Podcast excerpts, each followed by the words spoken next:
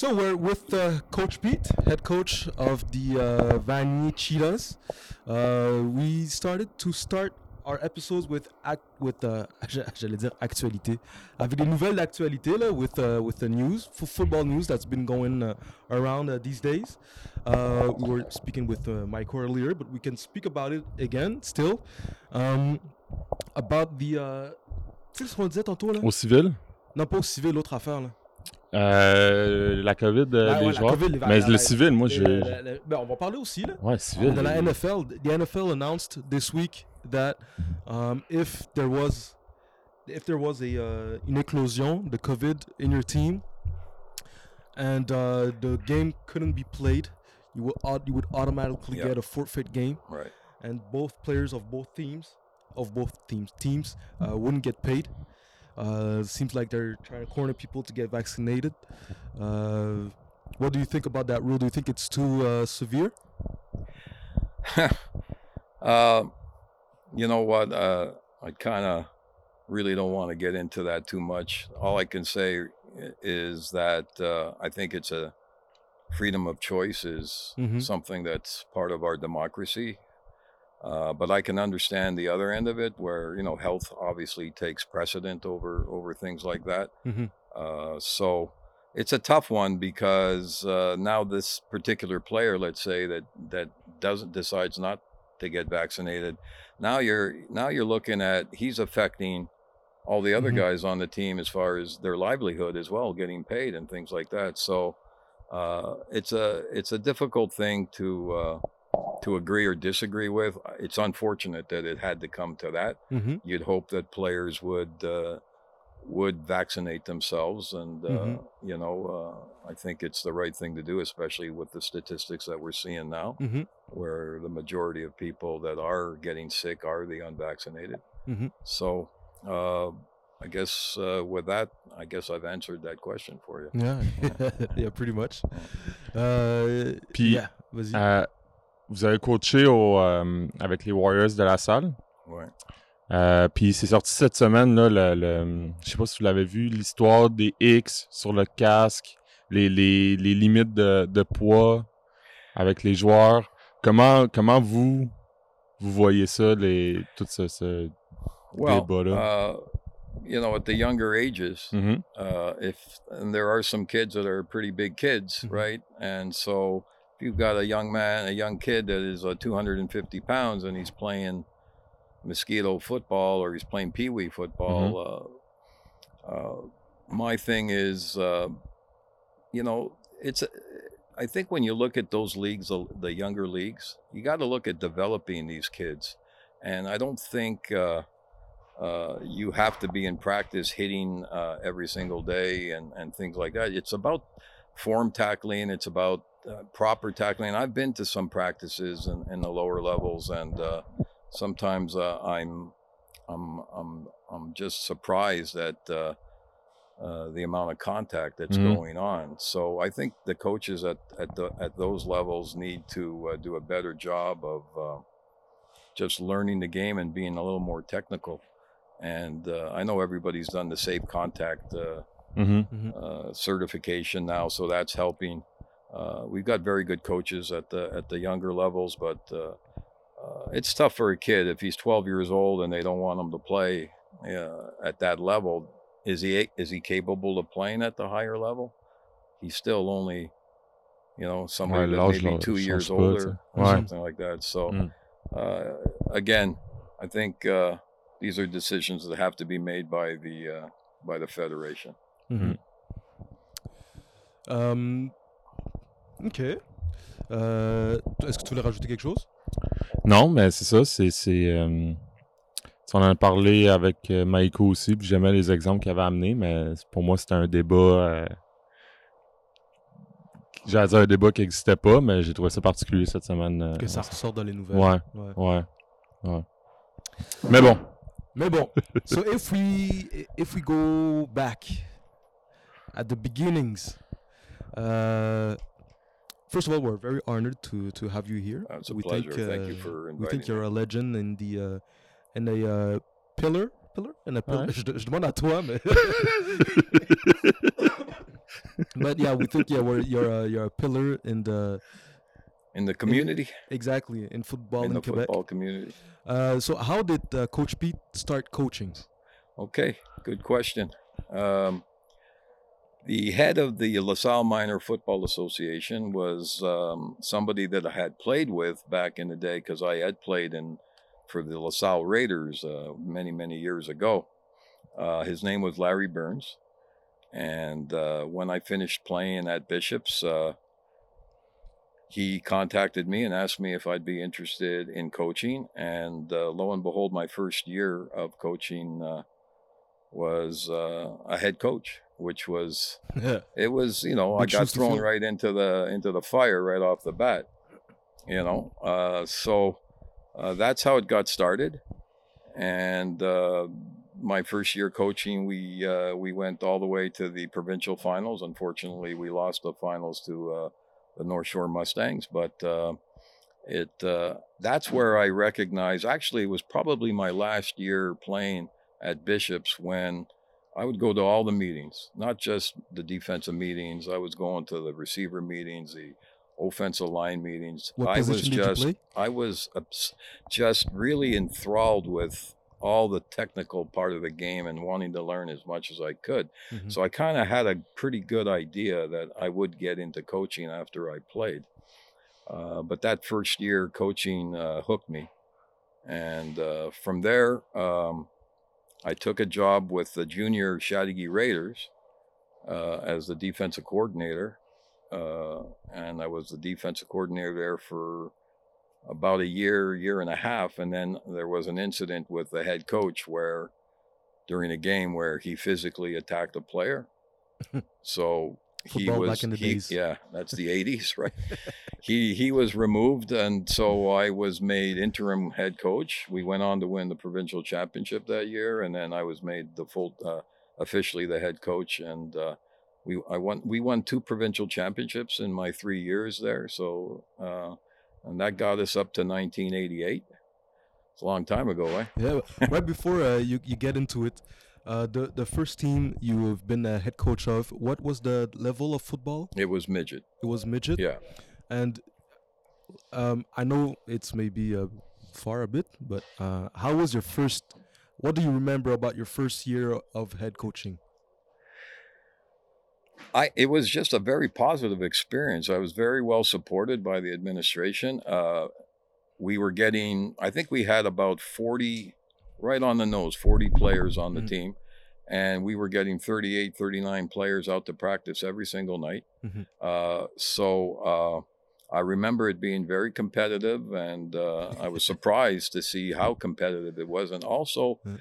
how the quality, the caliber of play was very good. Uh-huh. You know, and there were things like I wasn't sure how much we could put in technically, how many coverages we could put in, uh, how many different types of offense. Mhm. That first year, and I'm sure all you know, I had Jerry McGrath, who was my offensive coordinator, Mhm. and we threw the football about 65% of the time in midget football. Back in those days, that was never Mm, that was never seen Uh-huh. you know so uh, i think uh, to a certain extent uh, we were revolutionizing the, the game at that time uh, and so yeah it was it was great i was after like i said when i finished that first year i just wanted more it was Yeah. really really something i was excited about it Exactly. yeah C'était. C'était pas. Vous faisiez pas ça à temps plein. C'était pas un full-time job. C'est No. à partir de quand vous avez fait je veux faire ça à temps plein. C'est ça que je veux faire dans la vie. so so uh, i was working full time temps plein Mhm. à ups OK. OK? Euh, and euh, f- pour euh, 28 ans, OK? Puis, je commence mon, mon, mon, mon journée à 6 heures matin à UPS. J'ai fini à peu près euh, 4 heures après-midi. Puis après ça, right to football. Mhm. OK? So, pour moi, euh, une, une journée dans la saison, c'est 16 heures, 17 heures. You just have time to go home, Ouais, sleep. have a shower, eat something, and go Mhm. back to bed and, and start again. So, um, écoute, quand je commence le, le coaching, uh, I think I was 26, 27 ans. You can get away with it. Yeah. Mhm. But uh, Eventually. après 15 ans à, à Vanier, je parlais avec euh, mon administration et c'est, c'est- pour moi maintenant, c'est très difficile. Pour travailler euh, les deux, les deux, les deux jobs. Ouais. Okay, so um, that's when this, je pense mon première année à temps, temps plein Mhm. euh, était 2017 à Vanier. Ah ouais. Ouais, Wow. ouais. Ok. That's, uh, Ça, c'est incroyable quand même. Depuis. quelquefois, j'ai parlé avec les jeunes entraîneurs and they want, oh, I want I want more money, I, I this, I'm looking for a full-time job. Like, hey, quand, when I was the defensive coordinator at Concordia, okay, dans les, les, les années 90, 10, 11, 12, on, on, and on and on. You, you know what I made? 2005 dollars chaque année. Oh $2,500 Yeah. seulement. Exact. Okay. Oh my lord. So sometimes I see somebody fini uh, uh, Montreal or Concordia, and right away they're Uh-huh. working full time. Yeah. I don't think they understand. Yeah. Exactly. I don't think they understand how uh, they got it too easy. I think you have to pay your dues in this in this in this job. There's so many things you have to learn. I'm not the same guy. Mhm. Quand je commence à, à midget à la salle, c'est pas le, le même chose maintenant.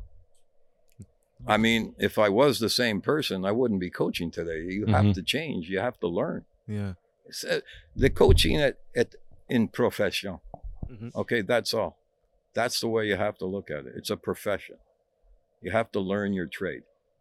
Just like you're an accountant, a lawyer, you have to you have to go through all the steps Mhm. if you want to have success. You just can't go je finis mon carrière à Concordia ou à Laval. et Maintenant, je commence euh, Temps plein. Temps plein.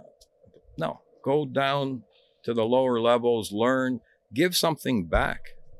Mhm. Give something back to the to the sport that was so good to you. Instead of taking so Yeah. early. And in time, you know, work hard, network, you know, connect you can help out uh, football Quebec uh, the Canada Cup, you can Mhm. help over there, you can do things here and there to so people can get to know you. Mhm. and it'll happen. Mhm. But it doesn't have to happen tomorrow. You know, learn your trade.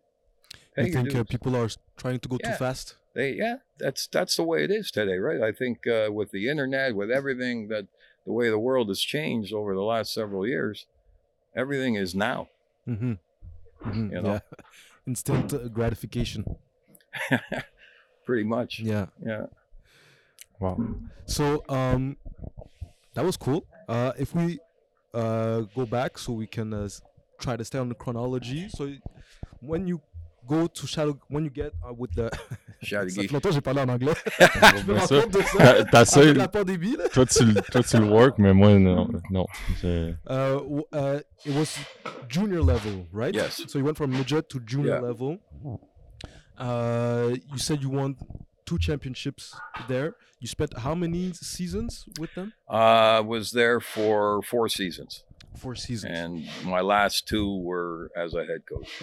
okay. Yeah. Back at head Yeah.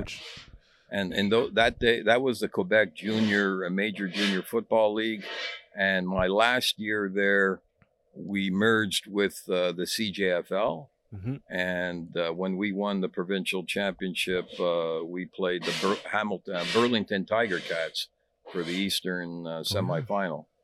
Uh, so it was a it was a another again another great experience for me. Mhm. I, I was growing as a coach. I was learning. I was coaching older players now because in those days, uh, junior, you were up to 22 years old. You were allowed to play.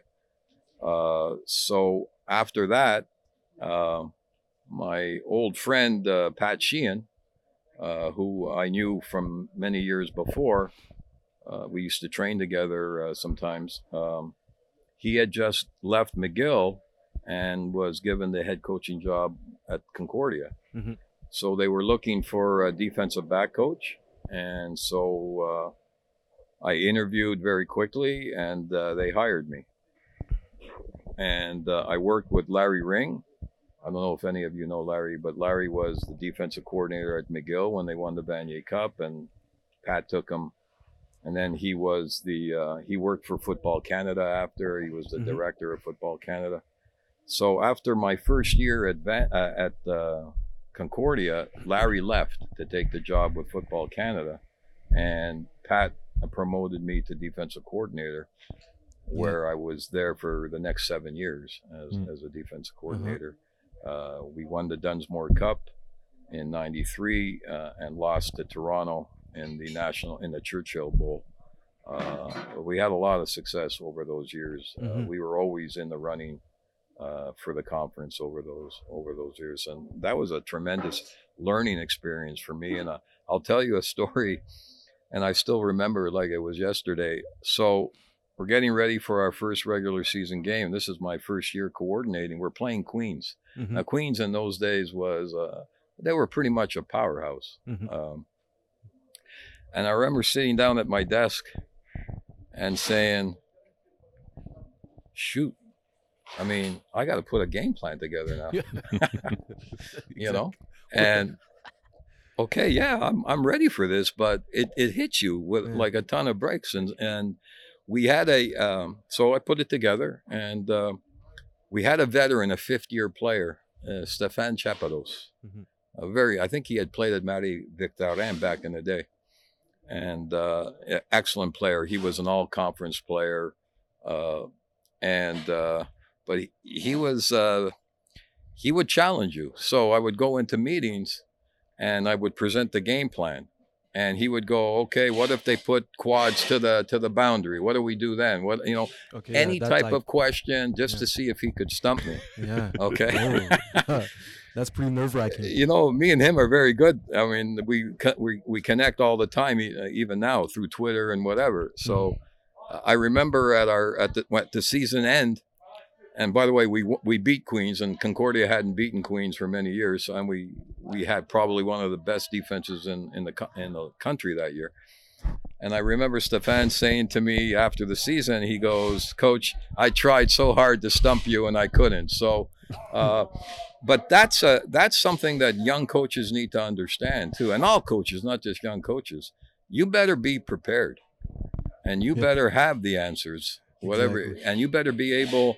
If there's one distinctive difference between kids that I coached in the '80s and say the '90s to a degree, and now, is that kids back in those days would just say, "Yes, coach." This is what we're doing. Okay, coach. They go out and do it. Now they don't do that anymore. You want to know why? They they want to know why, and you have to explain. And this is good. This is not a bad thing. hmm Yeah. And so this is very very good. And so and I think that it makes us the communication obviously is is much better now than Yeah. it was prior Yeah. when when I was first starting. Uh, but I one thing I would say to any coach is and is come ready. Yeah. Have, have your practice plan. How could you come to practice without a practice plan? Exactly. You know what I mean? Yeah. uh, you know, and you know, and communication amongst all the coaches, like the defensive coordinator has to communicate well with all his unit coaches Mhm. to make sure, you know, because we're working on specific things every every day in practice, uh, and it has to all coordinate. It Yeah, has to exactly. fit. So, uh, so that's you know, I spent my eight years there, and then um, I left to take a head coaching job with the St. Leonard Cougars Okay. of the of the uh, they were in the Ontario uh, Junior Football Conference at that time. But right before you get to that, Yeah. So you you you start coaching. You have uh, immediately strong leadership roles in the in the teams you have. So you're a head coach, defensive coordinator, head coach again, and then defensive coordinator at Concordia, from what I understand. Yeah. Um, what type at this at that moment, like those maybe like approximately 10 first years, what type of coach were you at the, when you think about it now? I think when I look back at those days, I mean, I was a detailed guy. I Mhm. was always a detailed guy. That's the only way you're going to have success. But I think I was um, abrasive. Mhm. okay, and uh, that's what's changed with me when I'm dealing with my players today, as opposed to back in those days. Mhm. Uh, keep in mind that they were older. You know, they're not the same age that I'm coaching now. No. Uh, they've made their final decision on where they're going to go. Uh, so you're not dealing with that. And uh, they're much more mature. But uh, I think if there's one thing that, uh, and I'm going to explain a something too to this. One thing that uh, probably that I've changed over the years is that I've become a much better communicator with my players uh, and a little more tolerant sometimes of things, as Mhm. opposed to I was not. If you came on the practice field and the game plan, and we were working on a specific coverage or front or pressure, and you made a mental mistake, now it was not pretty. I would just come after you really, Yeah. really, really hard. But remember the hat that I was wearing. I was wearing the defensive coordinator hat. I was not wearing the head coaching hat Mhm. And I had a head coach that was uh, much softer and a good communicator with the players. So I felt that I could be that way. Uh, you know, good cop, bad cop. Yeah. Okay. So that's why I I believe that. Uh, I had success there because I was able to be that kind of person. Uh, I was not mean spirited. I didn't, you know, but I mean, I really put pressure on these kids to, you're, you better come to practice ready because I'm not going to tolerate mental mistakes. Mhm. So, uh, but when you're now that I'm dealing with, you know, they're coming to me at 16, turning 17, uh, they don't know a lot of things either. So you No, have They to, don't uh, have a lot of football yeah, they they they you ha- so you have to understand. You got to start from step one, the basics, Mhm. And uh, you know they uh, you know I'll get things like, uh, for example, uh, training camp. You Mhm. know, we'll give them a training camp schedule now, and the player will say to me, "Coach, I can't come to practice tonight because I have driver's ed." Okay, that's that's you know, the most common one. yeah, and the most common. I say, well, didn't I give you this schedule like three weeks ago so that you could put yourself together? Yeah, coach, but it's uh, you know, so you know, I I uh, I I tend to be able to deal with that much better now than I did in years past. But you have to say to yourself, but you know what? What I've come to understand is it's a work in progress with these kids. Mhm. You can't just expect that they're going to understand First the commitment level, all the things that those that's going to happen over a period of time. Yeah. You know, so uh, you got to sometimes just go, all right, you know, Yeah. and say, okay, all right, but don't miss again. And, uh, you know, we're going to talk about this. And, you know, Yeah. as the years go on and they get into their second and their, their final year, they, they, they, they, they learn. Yeah. Uh, I, I will tell you a funny story that a parent said to me when uh, I've been advancing for a few years, and this player uh, was in his final year with us, and the parent said, "Coach, uh, I got to tell you a funny story." He said, "My son came home and said, you know, Coach Pete is so different now. Hmm? He was he was like." I was afraid of him in his first year, and now he's cool and this and that. And we laughed because it wasn't me that changed. It was him. He grew up. He grew up. I was the same guy. Right? Yeah. But they they see you in a different light as they grow older. They understand. Yeah. And they but they still think that I'm the one that's changing. exactly. you know, and I we They had a good laugh about growing. it. But that you know, that's exactly what coaching CEGEP is about now. I mean, uh, you could have a 300 pound offensive line across the board, but if you're not able to build that as a as a team and an understanding Mhm. uh, and being able to communicate with these kids and know most importantly, you got to have their back. Yeah. You know what I mean? Yeah. You know, and uh, I think that that's why I've been able to uh, to last all these years because yeah, I am demanding, as I believe every coach should be, hmm but I'm also understanding and uh, I'm there for these kids, whatever problem they have or whatever they need. I'm not going to say, well, go see such and such. No, I'm gonna I'm gonna take care of their problem. Mhm. You know, so. Uh, that's that's how I feel about that. Wow. Pierre? Non, euh, ouais, c'est le genre de. Tu sais, des fois, on se parle, puis c'est le genre de, de fois que je fais- j'écoute, puis Ouais, euh, c'est ça, ça. exact. C'est comme s'il y avait un écran puis euh, t'étais un spectateur. Moi aussi un peu. Mais euh, ok. Donc on a fait un, euh, on a fait un moment à, à Concordia, coordinateur défensif. Puis là, après ça, on arrive euh, à Saint-Léonard. C'est ça que j'ai compris. À Saint-Léonard pour deux ans. Puis ça, euh, c'est- Ça, c'est très difficile pour moi. Midget aussi, hein? Midget again? Euh, no, non, c'est junior, Ah, euh, junior. dans le CJFL, Ok, euh, ok, ok. de Ontario. Les, di- les, les deux années à Saint-Léonard, c'est très, c'est très, très difficile pour moi parce que I was used to coaching kids that went to school. Mm. And now I'm coaching kids that are workers. Mhm. travaillent sur les journées and they love football and they're going to play football. And for some, they tried to go to school, but they had no success at school because they weren't disciplined enough to do the things you need to do. So that was a v- very difficult thing for me because I couldn't coach the way I wanted to coach. Mhm. I couldn't put in a the systems I wanted to put in because I knew they were not going to study their playbooks. They weren't going to Yeah. you know They so had too much yeah. other things on did i uh, did I, I i liked my experience there. I'm not saying no. And you know uh, tony adaluca senior was tremendous. He's a great man and he he worked very very hard to put that program uh, and they had a lot of success after too you know. Uh, but i didn't i didn't enjoy it. I didn't enjoy dealing with the players. Ok. and uh, not that they were bad guys. They weren't but they just weren't committed to football the way i was committed to football Ok. so uh, i left there after after two years we did get to the championship game and lost to windsor uh, that ended up uh, i think they won the canadian championship that year so we had we had some good players uh, Hugues Beauchamp was a player uh, that actually went to the Rouge et Or after that was there, and we had a few other guys that were very good. Uh, but uh, after two years, I told Tony uh, I, I can't do this any longer, and so I left. And th- that's when um uh, a good friend of mine, uh, Ray Gagnon, who was the head coach uh, at Vanier at the time, contacted me and asked me if I wanted to be the defensive coordinator there.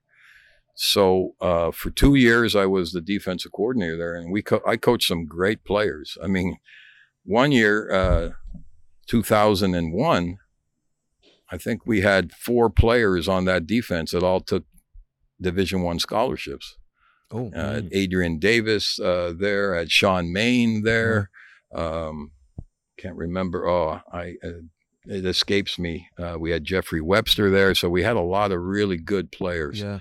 And Don, this match, we gave up 51 points sur le toute la Oh. saison. Ouais, non, ça, c'est Okay, that's that's that No. record is never going to be beat.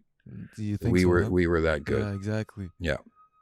So uh, I took a, a year off after that, two years at Vanier, and then uh, I came back dans 2003, en- encore une, une corner défensive à, à Vanier.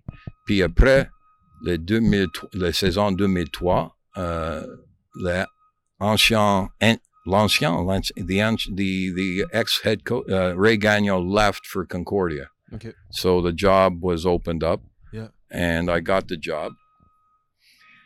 And in shows, uh, quand j'arrive à, à Vanier dans 2004, entraîneur-chef, le programme à Vanier, c'est complètement anglophone. 95% de les joueurs, c'est seulement anglophone sur le- les quatre euh, équipes qui euh, fait le recrutement Ouais. pour Vanier. C'est North Shore Mustangs, Sun Youth Hornets, LaSalle Warriors, Chattagee Raiders, June, uh, Midget Raiders. Tout civil, Exact. c'est ça. Pretty much. C'est tout. Ouais. So pour moi, the number one thing that I wanted to do was no, no, this was not right for me. I wanted our program to be a reflection of our community. I wanted it to be diverse.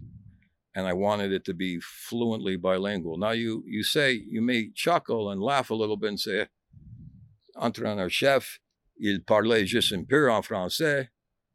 How how does this work? Mhm. Well, the proof is right now, dans 2021, j'ai 70 de mes joueurs à Vanier. La première langue, c'est francophone, français. 70. 70% de mes joueurs Vanier, la première langue est français. Dans le Incroyable. vestiaire, sur le terrain, le français, c'est le plus évident. Ouais. OK? Quelquefois, j'ai trois ou quatre joueurs around my, my door, and the conversation amongst those guys Mhm. commence en anglais, halfway through en français. Mhm. Ça, c'est Québec. Ça, c'est Exact. Montréal. Ouais. Mhm. That's the way it should be. Exactly. Tous euh, mes entraîneurs, c'est complètement bilingue. Mhm. OK? C'est sûrement moi. so, uh, and I'm proud of that. Yeah. Uh, this was my this was my goal, and so, so that's education that you don't learn in the classroom. Mhm. Okay. Mhm. So, and you had Miko Zapita here before, right? Uh-huh. So, Miko, he was from Deux-Montagnes. Quand, quand il arrive à Vanier, l'anglais c'est un peu.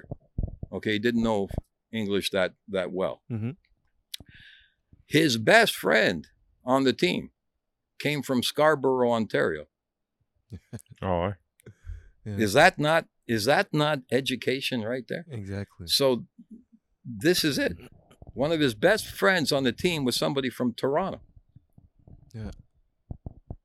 This is how you eliminate ignorance in our society Yeah. because that's what it is. It's ignorance, right? Exactly. So uh, Vanier is, in my opinion, les études sont faites en, en anglais, mais life at Vanier, c'est complètement bilingue. Yeah. And, Yeah. and that's what makes, I believe, our, our program special. Did you uh when you when you got there uh, as a head coach um well at, at that time what else did had you envisioned Well, what I saw was what I saw was the problem at Vanier, and they hadn't won there for 17 years, was that the players were there just to try to get a scholarship to go to the NCAA because the previous coach was he was pushing that narrative. Now we still do that, but it's not the primary thing that we talk about when I'm when we're recruiting players. So, uh, I can remember uh, uh, early practice in training camp. One of the players had a friend that was in the stands filming practice or fil- filming a game for himself. But we have our film guy, but he Wow. wanted film just for him, specialized for him. Just for fun, film with uh, Yeah. with not a cell phone. There's no cell, cell No, phone. in those days it was a video. Yeah, yeah. so So imagine. he would Exactly. so this this was what was happening. So when I got my first meeting with all the players, I could I could see that there was a cultural problem at Vanier. My Okay. first meeting, 80% de les joueurs, il dit à moi, mais CVM, he said so this, CVM does this, because at that time CVM was winning the Bol d'Ors almost every year, yeah, right? exactly every other year So psychologically, they were already defeated. mm-hmm. So what I had to do is I had to bring in leader guys, guys with strong personalities. And I had to make a distinct decision. We were going to be different from them. The way we approached the game, the way we handled the academics, the way we recruited, the way we spoke to them. We were, CVM was here, Vanier was here. 180% are completely different. Ouais. Hmm. That was the only way that I could make sure that I was getting the type of player that I wanted, but also the players could see the difference and decide, yeah, I like this environment better, or I like that environment better. Mhm. Okay, so that was that was what I did at the beginning, and it was, you know, believe Yeah. me, when they say uh, growing pains and culture change, there was a lot of pushback. Yeah. from the veterans in their first year. Mhm. They didn't like it. Did you have a lot of players quit? No, I had a lot of players that I cut. Oh yeah, okay. You Oh, yeah. cut. Yeah, they didn't quit. I cut them. Oh yeah. Yeah. You're not gonna be uh, No. required here. Yeah. Thank you. And that was my, mon premier année, c'est 2004. And we were quatrième place. Mm. And we lost in the first round of the playoffs. Mon deuxième année à, à Vanier, we went all the way to the Bol d'Or. And we lost a game that we could have won against CVM Mhm. dans 2005. 2006, on gagnait le Bol d'Or. 2007, on gagnait le, le Bol d'Or. 2010, 2012. Okay. And the last three years, we've been to the Bol d'Or twice now that I've become full time again. Mm-hmm. You know, I started full time dans 2017, and we were the f- finalists, and 2019 encore Yeah. finalists. Yeah. A little bit disappointed with that, but you know, uh, Yeah. it's a, it's a. Again, I had to take the program. It was here. It had come down a little bit, and now it's moving back up in the right direction. How? Uh, vas-y Pierre. J'allais dire, euh, quand, quand vous êtes arrivé à Vanier, euh, qu'est-ce que vous regardiez euh, pour engager un coach? Good, bonne question. Uh, pour moi, the first and most important thing, loyalty. Okay. It's a tough, tough business if you Mhm. want to call it a business. You can't uh, worry that somebody is putting a knife in your back, right? Mhm. So loyalty, and if you look at my my staff right now, Mhm. most of my staff are anciens joueurs de, de Mhm. moi. Okay. Because they know how I work, they know what I expect, and also I trust them and they trust me. So that's number one. Without that, you're not going to be at happens. Vanier very long. Okay. And then obviously, uh, you have to be good at what you do. You have to work hard at what you do. Yeah. And, and I'll be honest with you, you can't have success without great coaches Mhm. and I have my coordinator, uh, offensive coordinator, Joe Kolzak, is to me one of the best in Quebec. My defensive coordinator, Kevin Goddard, who has been offered jobs in the in the university, Mhm. uh, but has decided to stay with us, which I'm very happy about is uh, another very, very knowledgeable, very astute uh, football guy, Ron Aboud. If you look at all the quarterbacks that we've had at, at Vanier, Ron Aboud has been their mentor. He has been the guy. Ron is very well known in the community. Mhm. He used to have the Very Ron. Aboud School, quarterback school as well. Uh, so uh, Ryan White, who was with uh, Vanier, went to Bishops, was with the Alouettes for a few years, is my offensive line coach. Amit Paul, a Vanier guy, got a scholarship to Wofford University in South Carolina, was an all-conference player there, is my defensive line coach.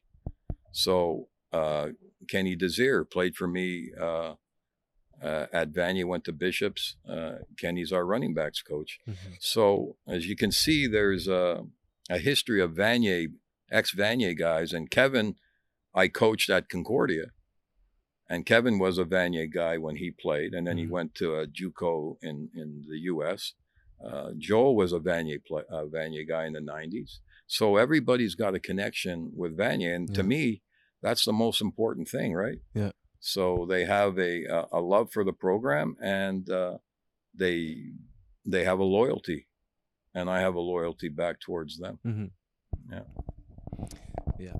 So if you if you didn't play at Vanier, but uh, you want to coach, uh, someone wants to coach with you, they have to be. Uh, Yeah, you know, yeah. And I've had enough people like call me or send me their CVs, and I'll do an interview, and I just sometimes I say I don't think this is going to fit. Not that they're not going to be good coaches. I just don't think because Like it's la got to fit. The personality has to fit. Everything right. has to fit. You know, and the most important thing is they got to work well together, right? No Mhm. ego, Mhm.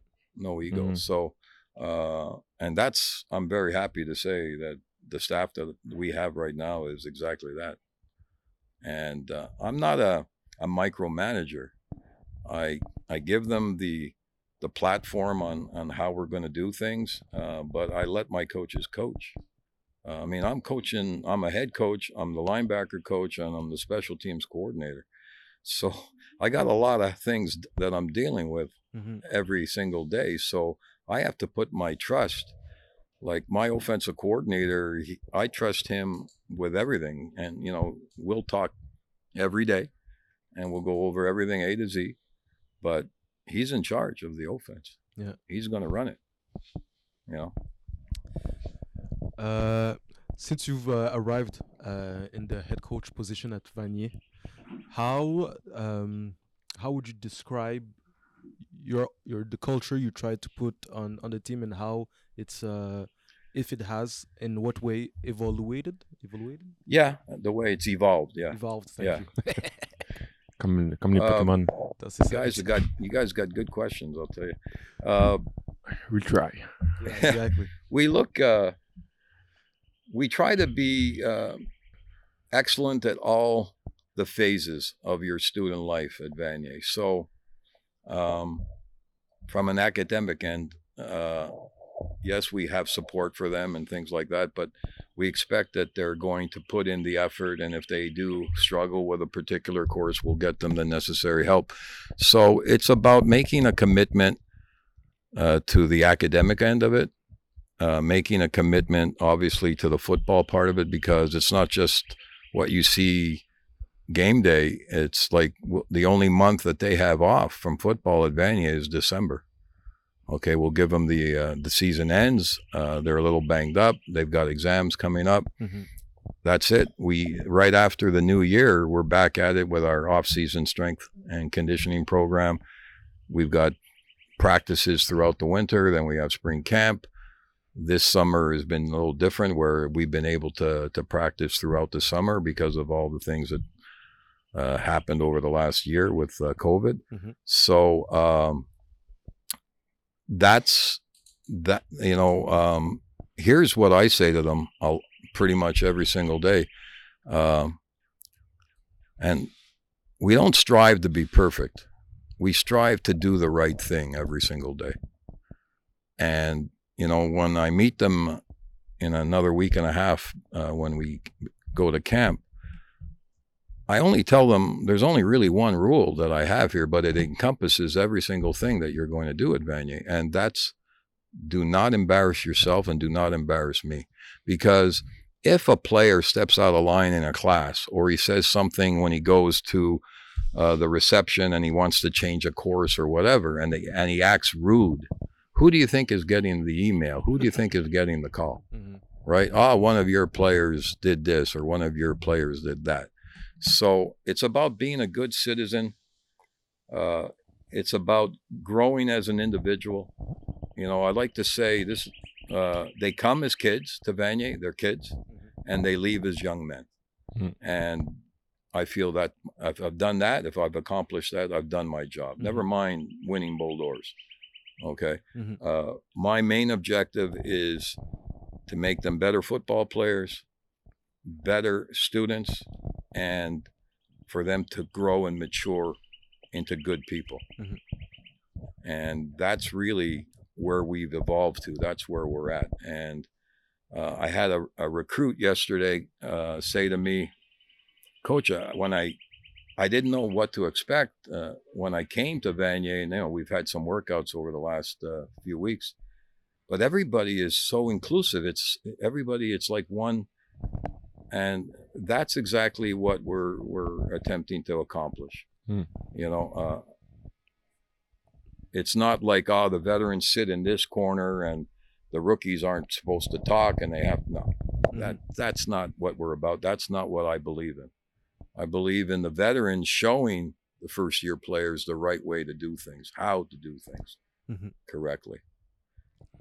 do you do you ask them directly to do it I spe- well, obviously I have captains, and Yeah. I expect uh, and I the criteria for captains is a have they done everything that I've asked them to do in their first two years? Have they worked hard in the classroom? Have they done what they need to do in the off-season training program? Have they performed at a level that we expect on the football field? Okay. And, you know, are they a good representative of our program? And so when I look and choose our captains, that's the criteria that I follow. And so they are the ones, and they are the liaison from the team. Is there's if there's a an issue of any co- kind, they're going to communicate that to me. I'll meet them in season once a week, and obviously we meet uh, uh, throughout the off season, um, so that they know exactly what their role is. And believe me, there's things that they can do, and there's things that they cannot do, and I make it real clear on what they can challenge and what they what they're they they won't challenge. Okay, and so uh, they're the ones that uh, listen. Without great leadership, you're not going to win. I don't care how good a coach you are. Mhm. You need the players to be on board. Uh, look at the Canadiens this year in the in the in the playoffs. That was a team that sacrificed and played as a team, and and yeah, at the end uh, they didn't get to where they wanted to, but they had a tremendous amount of success, Mhm. and the young players learned along the way. And that's exactly what we're trying to do here. Is that we may not win the Bol d'Or every year, but the experience was a positive thing, and the young players under, learned a lot and are going to be able to carry on that tradition as we move forward. Mhm, mhm, Mm. Euh, vous coachez les linebackers aussi. Ouais. Est-ce qu'il y a une séparation entre Coach Pete, Coach Linebacker, puis Coach Wow, Pete, good question. Head Coach? Of course, yes. Oui, there is a difference. Uh, as a unit coach, I'm going to encourage them and I'm going to pat them on the back. And, uh, uh, you know, I'm, if they make a mistake, I'm going to correct them, but I'm not going to be all over them unless they make the same mistake five times. Uh, but you're right. There is it's, it's a very good question. Yeah, I'm not I'm not exactly the same guy as the unit coach Mhm. as I am as the uh, head coach uh, because the unit coach is supposed to be there to kind of be the buffer, Mhm. right? Mhm. So um, they, um I think, uh, you know what? It's I think it's good for them. I I know that they enjoy it. Uh, I do, you know, I I pressure them to perform. That's Mhm. for sure. But I'm their I'm their unit coach, so I'm there to help them and to correct them and to encourage them. Uh, Yeah. What's the toughest part of this job when you're doing linebackers and a head coach is game day Mm. because there's so many other things that I'm dealing with, and sometimes I say, "Am I neglecting these guys?" exactly. Like when the offense is on the field, I should be talking to them a little bit more Mm. you know so that's something that i have to you know stay keep it on my head and sometimes i'll have notes on my on my game sheet just to make sure that i'm communicating with them during the during the game but my defensive coordinator's on the sideline Yeah. so he's Okay. able to do a lot of that as well you know but uh très bonne question Mais vous êtes capable de, tu sais, oui euh, de faire la, la différence, puis les joueurs, ils, ils comprennent que, OK, là, c'est Coach Pete, Head Coach qui me parle, ou là, c'est... Parce que je pense moi, moi, je me pose beaucoup de questions par rapport à ça, tu sais, la, la- Puis en plus, vous, vous êtes aussi coordonnateur, tu sais, le, le- les relations avec les joueurs, puis que les joueurs comprennent à la fin d'un, mettons, à la fin d'une pratique, quand vous parlez à tous les joueurs, puis que ces joueurs, ces linebackers-là comprennent, OK, là, c'est le head coach, c'est pas mon coach de position qui me parle. Oui uh, tough. En tout cas, moi, je trouve ça tough. I think uh, they get um, a preview of what I'm going to say to the team. OK. So I think that they're they're they almost um, they get a little bit more. They get that's a I think a fringe benefit of being With you. Mhm. the linebacker coach and the head coach being the linebacker coach Mhm. because they're hearing things that I'm saying to them that I'm going to say the same thing to the team sometimes. Yeah. So they're getting a a, a preview of what I'm going to say. Yeah. Um, the other thing that I think helps is dans le recru- recrutement. Okay. Quand uh, I'm recruiting a linebacker and I say, well, I'm recruiting you, I like you, and I'm the guy, I'm the head coach. So nobody's going to tell me who's going to play exactly. and I'm coaching the linebacker. So I think from that perspective, and if you look, we've had a lot of great linebackers: Mhm. Brian Harlemina, Kean Harlemina, uh, uh, you know, we've got Kayshawn Bradley right now, uh, uh, Charles Dumont right now. That's part. Uh, uh, Darren Karema, who uh, is at uh, Carleton right now, uh, but did get an offer to an NCAA scholarship. So we've had a lot of great linebackers. Uh, Xavier Willette, who came from uh, Les Triolets de Sherbrooke, who was a great linebacker for us. Uh, so I think it's it's helped us in recruiting because I think kids uh, feel comfortable that the head coach is also the linebacker coach. Yeah. Yeah. Vas-y. J'allais dire, est-ce que euh, est-ce que vous regardez dans peut-être plus de leadership à cette position-là? Ouais. Parce que justement, sont un petit peu plus euh, Yeah. ouais, Traditionally, your linebacker, because of the position, ouais. is is one of your leaders. Okay, uh, so yeah, it's uh, it's important, and we do have one of our captains this year, uh, Kayshawn Bradley, Charles Dumont is uh, is uh, is our captain, and you know it's just like on offense, the quarterback is obviously the position itself creates that Mhm. aura of Yeah. you know leadership. So uh, usually a quarterback and a linebacker in in the scope of things at Vanier are always cor- are always captains. But again, it could change year to year depending on Hmm. the personalities of these players. What can you say about the the, uh, the the captain selection process at Vanier? Well, um, I'll, like I said, I have the criteria which I explained, and uh, the process is mine. Yeah. I am not going to communicate uh, or ask uh, my assistant coaches. Mm. I'm with these players every single day. They're at work. So I see I know their academic situation. I know if they've had any type of problems in school that could have led to something. So I, I know all these things. I know more about our players than than our assistants because I'm with them every day. I'm at school at say nine o'clock in the morning and I'm gone at the end of practice. So um, I make that decision on who who the captains are going to be. There may be from time to time I may throw it out to an assistant and say, "What do you think about that?" But uh, that's my decision. I'm gonna I'm gonna make that decision. Mhm. And like I said, I follow that criteria. And once I have decided, I'll call the player in, and I'll ask him first of all if he's comfortable with doing the things that I'm going to ask him to do because they're also going to have to do things like organize, uh, you know, team bonding things, uh, anything team, you know, uh, you know, it's hard with. Hopefully, we'll be able to get into a normal routine now. Uh, keep our fingers crossed. Uh, so we'll be able to do some team things that uh, we weren't able to do through the fall last year. Uh, so they're not only you know, they're not only asked, like I tell them, you know what, being a captain at Vanier isn't walking up to the officials before the Mhm. game and shaking hands with them and the other. That's the last of your duties. That's Yeah. not even a duty. We could send Yeah. anyone. Exactly.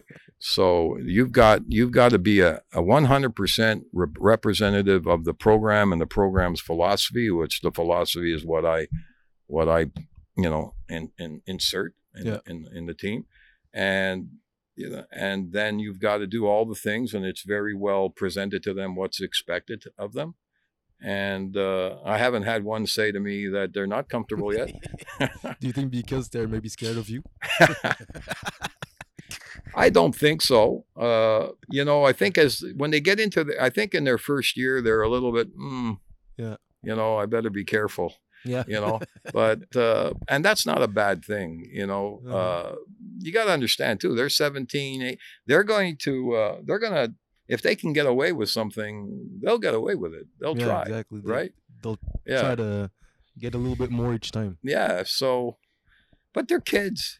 Yeah. and that's the one thing that we we can't you know sometimes i'll hear a professor or whatever teachers say oh well he didn't do this or he could have done that but he didn't do you know what how were you when you were 17 years old were you like perfect hmm you know that's always what i like to say is that let's work with them there's potential in these kids hmm there's Yeah. a great deal of potential you know Mhm. So as long as they're good citizens, they're not, and they're not going to disrupt the the program in a detrimental way.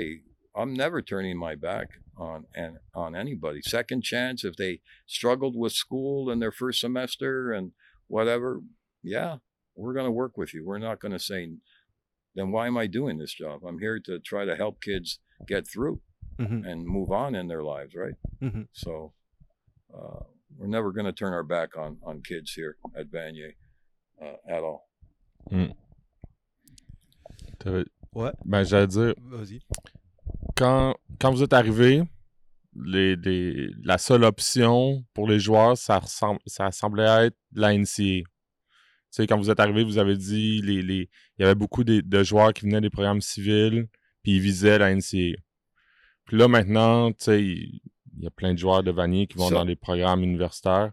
Tu sais, Euh, comment le comment vous avez vu le, le, tu sais, le football a évolué à, Van- à Vanier, mais au final, le football a évolué à dans- Québec, au Québec. ouais? Oui. Comment vous avez vu Et- tout ça changer? euh, le coaching maintenant, c'est très, très bon. Okay, it's it's getting better every single year. Um,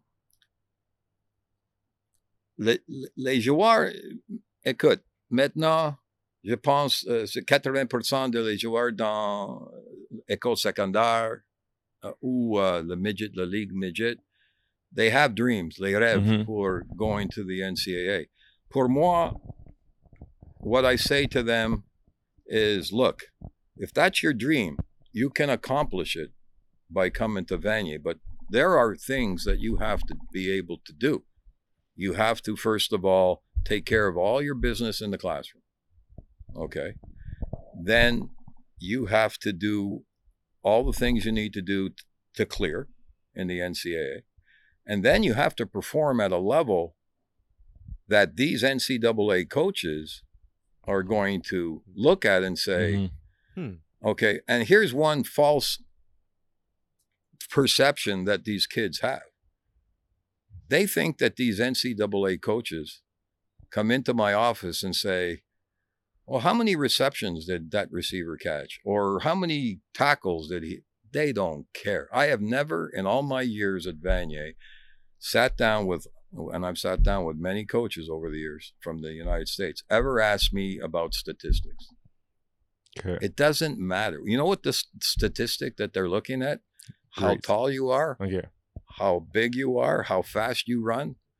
Uh, we had a coach. I was watching film with him. It was he was looking at a linebacker. This was a few years ago. Kid ended up going to Syracuse, and he went like this. We were watching a play where he was dropping in the coverage, and the kid flipped his hips, and he carried a route across his face. Okay, which is a very athletic play. Mhm. And the coach, he, he Jump. run that play back. Run it back about 15 times. That was the final decision for him offering. Seeing the way he flipped his hips, the hip flexibility that he had, and the athleticism Yeah. that he showed on that play. Wow. Okay. Exact. So these kids, you know, some even me, I'll get highlights from kids. Yeah. And um, they're showing me stuff that I don't even want to really look at. It doesn't, it's not showing me anything. exactly. You know, Uh, if you're a defensive back and you're not showing me a situation where you're up one on one on Yeah. somebody and you're going up for the ball together. Yeah, the offensive coordinator from Buffalo said to me last year, he said, and those guys are lucky because they got graduate assistants that do all that film for them and then give it to them, that they looked at every play where there was um, a jump up or um, what's the word I'm looking for, where they competed, a defensive back and a receiver were competing for a football Contested catch. Yeah. And they and he he asked his graduate assistant to break down every single play from the whole year. You know how long that would take? Yes. Yeah. c'est- And send him that film. And that was one of the things that they were looking at when they were evaluating their own players. Right? who, who can make the play? Is when the- you're in a situation, a competitive situation where you're both equal to the ball, who gets who's coming with up with the ball? Yeah. Who's making the play? Who's not making the play? Wow. You know? So when you show me a film and you're running, you ah, I can play special teams, and you're running down the field and another guy tackles him, and the ball jumps out, and then you jump on the ball. That's a highlight, exactly. you know. You jumped on the ball on the Yeah, floor. I mean, good. You were in the right spot. I'm happy for you, but Yeah. that's not what I'm looking at. exactly. You know what I mean? So it's uh, Instability. They learn though. I mean, it's just uh, it's like you know they play music behind their highlight. You know, there isn't one NCAA coach. He'll say that he'll say, "Look, you could you want to send me a, a highlight or whatever." I'm turning the volume off Oh, anyways. yeah. I'm not going to listen to it. yeah. Okay. And the other thing is, you can put a highlight together. It's all good. They'll they'll take it. They'll look at it. But then they're going to call me and say, "Coach, send me a couple of game films," because they want to see it from start to finish. Yeah, exactly. Okay. Yeah. So You Not know. just the highlights. yeah, exactly. Highlights great. act. Highlight might get somebody, pique somebody's interest, Mhm. but before they're going to offer, they're gonna, you know, they're gonna want to know all the things about them, Not only, you know, game films, but what kind of family you come from. Is he coachable? Uh, how's he doing in school? That's the biggest thing. Is is he coachable? And I, I'll, I'll uh, I was in an interview um, from the coach from Connecticut. They were looking at one of our players. Actually, he went to UMass, uh, Tyrese LeBeau. Mhm. Um, he, he's retired now because he had concussions, unfortunately. He might actually help us uh, a little bit with coaching Mm. now. So I'm in, they're in my office. And so he's asking all these different questions.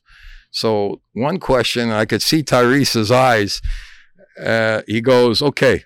He says, you got an opportunity to uh, go do a workout or spend uh, whatever time working on a on a, cl- a course on on some homework. Which which one would you prefer to do? Well, So of course Damn. he's thinking, our player is thinking, I got to say the right thing here, right? Yeah. he, I, I got to say, I want to go. Uh, so Tyrese goes, well, I mean, if I had to do the, if it was homework and I needed to do it, I would obviously do the homework. But you see, that's not what he wanted to hear, right? He wanted to see what kind of passion you have to play the game. Of course, he understood the coach and he rephrased the question. Uh, and then, of course, so you would rather, he said, you would rather study than go work out or, or, or go to a practice? No, no, no, no. I, I would rather go to practice, right? Yeah. So, you know, so they'll do all these interviews with kids as well and all these questions they ask. And I see these kids just answer them normally. Don't Mm. worry about what you think he wants to hear you say. Just Exactly. say from your from your heart, you know? The truth. Yeah, exactly. Qu'est-ce que You t'aurais répondu, toi? Euh, moi, que j'aurais répondu entre aller au workout puis les devoirs. Moi, je pense que la, la, la bonne réponse, c'est Tu fais les devoirs. euh, je serai jamais dans cette situation-là parce que j'ai tout le- je fais tout le temps mes devoirs d'avance. Ouais, c'est ça, hein? Je Ça vois va. pas d'autres. euh, Mais ouais, Tu penses qu'il te laisserait répondre ça? moi, c'est ça que j'aurais répondu. J'aurais essayé. Je sais pas qu'est-ce que j'aurais It's Wow. it's it's a, it's a, you know what? It can you know it makes you think which one how should I answer it? Non, you know what I ça. mean? Ouais, vraiment. you know so vraiment de mauvaise réponse, j'ai l'impression. Mais hum, je trouve ça, je trouve ça vraiment le fun de. de... Tu sais, qu'un coach voit, prenne le temps de regarder du tape, puis voit quelque chose que personne n'a vu, puis le mettre, mettre le doigt dessus. Ça, ça fait que, tu sais, des fois, on, on, dit à, on dit à nos jeunes, euh, joue tes jeux tout le temps à 100%, mais, tu sais, le, le, j'allais dire le classique, là. Un receveur que, sur un jeu de course, ira pas bloqué, ben, Backside receveur. on, on va, on va le voir, tu sais. C'est ça, là, exact. là. c'est c'est vrai ça Ouais. it's uh, let's say they're looking at a uh, a defensive end, for example. Mhm. So number one priority for them is how do you play the run at the point of attack when it's coming right at you. Mhm. That's important. But they're also looking at when the play is going away from you. Are you chasing it down? Are you doing all the things that you Oh, need to yeah. do? Right? Because if you're just jogging as the play is going to the other side, that's not a good thing. So they're looking at that. And exactly with receivers. And, you know, uh, we've recruited a really, really good one this year. And one of the things that I said to him is, hey, you're a talented guy. You can, you're, once you catch the ball, you make, you know, you make people miss. But you've got to become a complete player. Mm-hmm. And being a complete player means you've got to be able to block, Mm-hmm. right? You've got to be able to, when you're not the primary guy, you've still got to run your route Mhm. and make that defensive back believe that it's coming to you. You can't be lazy when you're not on the, you're not the primary receiver, and then run your route hard when you are, Mhm. depending on whatever concepts are we're running. So, uh, and that's the toughest thing to to make these kids understand. Believe me, is that uh, because they all want to be heroes, right? They all, they all want to be stars, you know. But they, Puis they- aujourd'hui, Yeah. ils veulent, They'll euh, le- ils veulent le shine. là. Je veux dire, aujourd'hui, Yeah. on veut poster des, des clips sur. Euh, ça, là. ben oui. Exact. mais- But I mean, if they're going to become the player that they envision themselves to be, they they have to work. You have to give Look, something. it's easy to work on the things that you're good at, right? yeah. You got to work on the things that you need to improve upon if you want to be that player. Mhm. You know, If Yeah. you think about uh, your favorite players, you don't have uh, to name them, but I'm sure you have an image of your favorite players in your head. Um, what what uh, quality you think they all have? What kind of players do you like? leadership. Yeah. tremendous leaders. Uh, all the guys that like stick right now. When you just asked me that question, that came to mind. The one characteristic that they all had, and didn't matter what position they played, was uh, they were great leaders. Uh, they were able to um, bring the team together. Mhm. They were able to keep the team together if we were going through adversity, and you're going to go through adverse times. That's just the the nature of the game, Mhm. you know, uh, and uh, work ethic that came along with that, right? Because um, I did have a player, and he went to the CFL, and he did very, very well uh, when he was at uh, the university ranks. I won't say where because maybe guys will figure it out. but he was in his senior year, and this is probably the only time that I've kind of allowed this. Um, and but he showed a game day. He was amazing, and he did have some bumps and bruises. But as the season progressed, I would notice that my athletic therapist would come to me and say, uh, "He's not able to practice today on Tuesday." Hmm. He was at practice. He was where he needed to be with his unit, watching. He was at all the meetings, but he never practiced on Tuesday. And as it progressed, I kind of knew to myself that he was just on his own initiative taking Tuesday off. But I said to myself, you know what? I'm not going to disrupt anything. We're on a roll. That was a year that we won the Bull Uh, and by the way, he was amazing in the Bull game. Um, and I said, I I'm, because he's performing at such a high level. I'm not going to disrupt anything right now. I'm just going to kind of. The team seems to be all good with it. Nobody's complaining about it. Uh, he might have, you know, a sore ankle or whatever, but he could have practiced if he, Really wanted to. he really wanted to. But for some reason in his head, he was at the point where he felt he needed Tuesday off psychologically. And I think that's that's what coaching's about too, right? Because it can't be just black and white. Yeah. And I'll tell you a story and you'll understand why it can't be black and white when I was a player. So uh, when I saw the situation and I said, I'm just going to let it go. It's okay. Mhm. He was out there on Wednesday It's working. He was out there on Thursday working. He never came to me and asked me, you know, hey, coach, you know what? I'm a little banged up. He obviously went and saw the trainer. Uh, but we, I could tell that he was taking Tuesdays off. About halfway through the season, he had decided in his head that he was going to take Tuesdays off. Now, a Mhm. lot of coaches might say, You got two sets of rules. No, I don't. I do not have two sets of rules. What I looked at is I looked at the situation that we're in, the way he's performing. He's a third year guy, he's not a first year guy. I've already molded him into what I needed to mold him into. And he's still got the okay from the athletic therapy, who act, you know, ultimately they make the decision. I don't make the decisions on health. But I could have easily gone over to him and kind of pushed him to practice if I wanted to Are you really hurt? yeah and i didn't Mm. and i'm going to tell you a story when i was playing because i transferred from concordia to uh, bishops after my second year. The coach there was a guy named Skip Rochette. I don't know if you guys remember him or not. Mhm. So he had a he had a rule. It was the Wednesday rule. If you weren't on the field on Wednesday, you could not play on Saturday. That was his rule. Coaches should stay away from those types of rules. Mm. Those are not smart things. So what happens? We get into late in the season and our best offensive lineman who had got banged up the week before can't practice on Wednesday. Uh-oh. Yeah. So now what does he do? You see, I, we only found out about this as players after. So because it, you know, no, secrets always come out. Yeah. So what does he do? He calls in another offensive lineman who would have been taking his spot that that week, and he says to him, "I want you to fake an injury during practice." So that I can look at the team and say, this is why we're going to play him because we had another injury and now we're in a situation where we don't have the depth. Okay.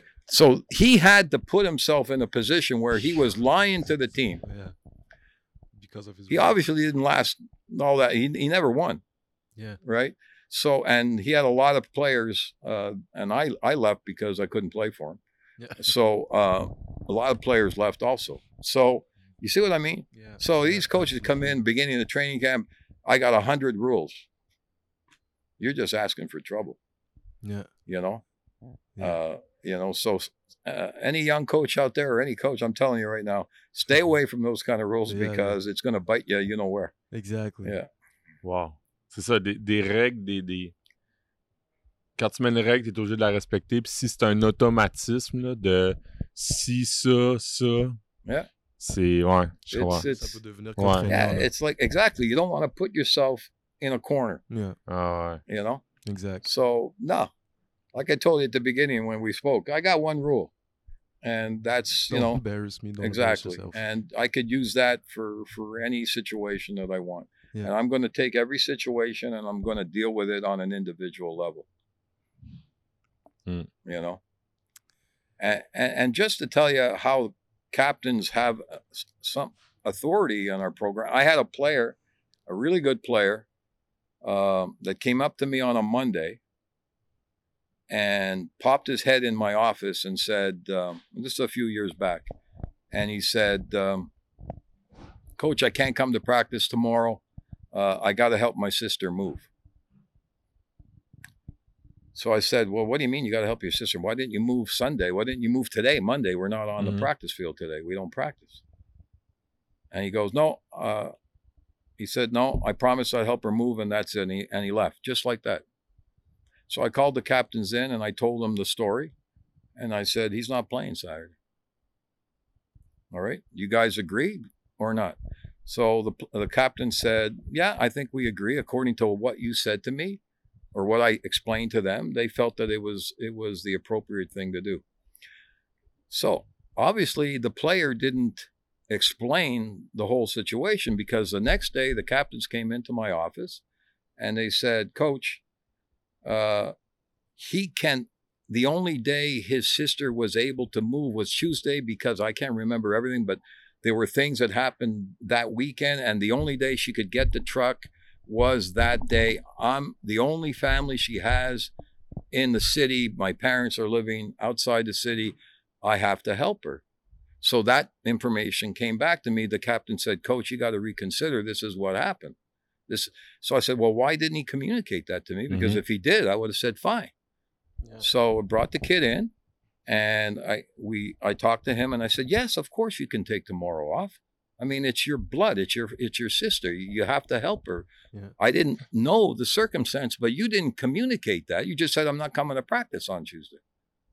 And left it at that. Yeah. So uh, that's the the empowerment that our captains have. They I'm willing to discuss any decision I make on anybody if I've over um, disciplined a situation. Yeah, come in and we'll talk about it. And if you if you're right, you're right, and I'll correct it. Est-ce que est-ce que vous êtes capable de voir quand il y a des jeunes qui rentrent, lui, dans deux, trois ans, ça va être un capitaine, ou il, en d'autres mots, est-ce que le leadership, ça peut s'apprendre? Est-ce que ça peut être leadership- enseigné? Yeah, the leadership has to come from from the veterans.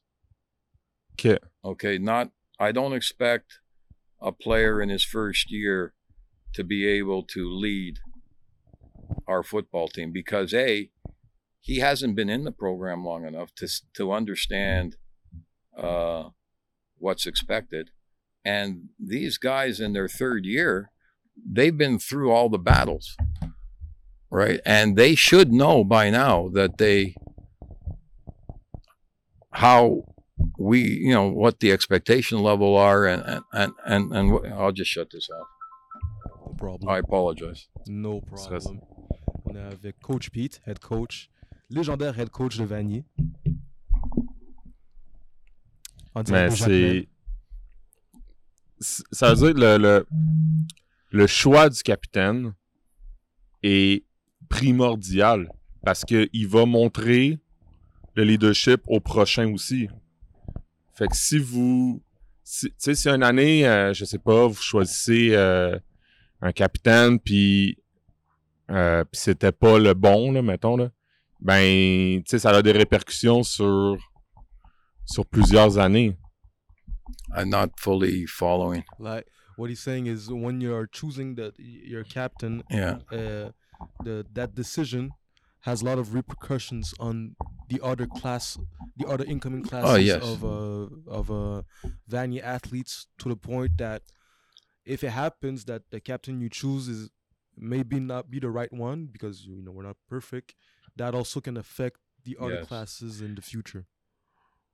Yes, it can, and that's why you have to be very careful. Mhm. and you have to feel very confident about your decision. But like I said, the um, as much as you know that criteria that I follow, I also have to feel comfortable that that player, and this is exactly what I say to them. To be honest with you, they have to be an extension of my philosophy. Mhm. They've got to be able to preach the same word. Mhm. And uh,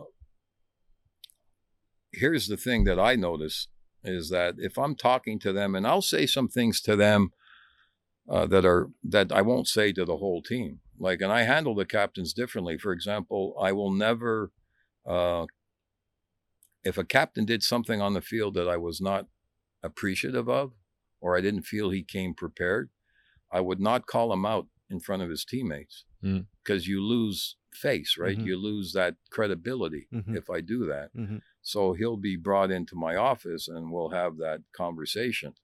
Uh, gladly, I haven't had to do that very often.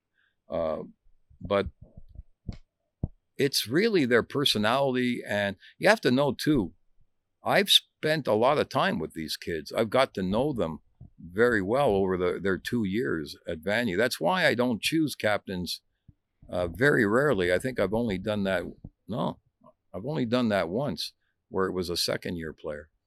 Uh, but it's always going to be a senior, a third year player at Vanier because uh, I know them so well Mhm. uh, that I feel very comfortable that they're going to be able to um, Be the whatever I ask them to do, that they're they're going to be able to do it in the Mhm. manner that I expect.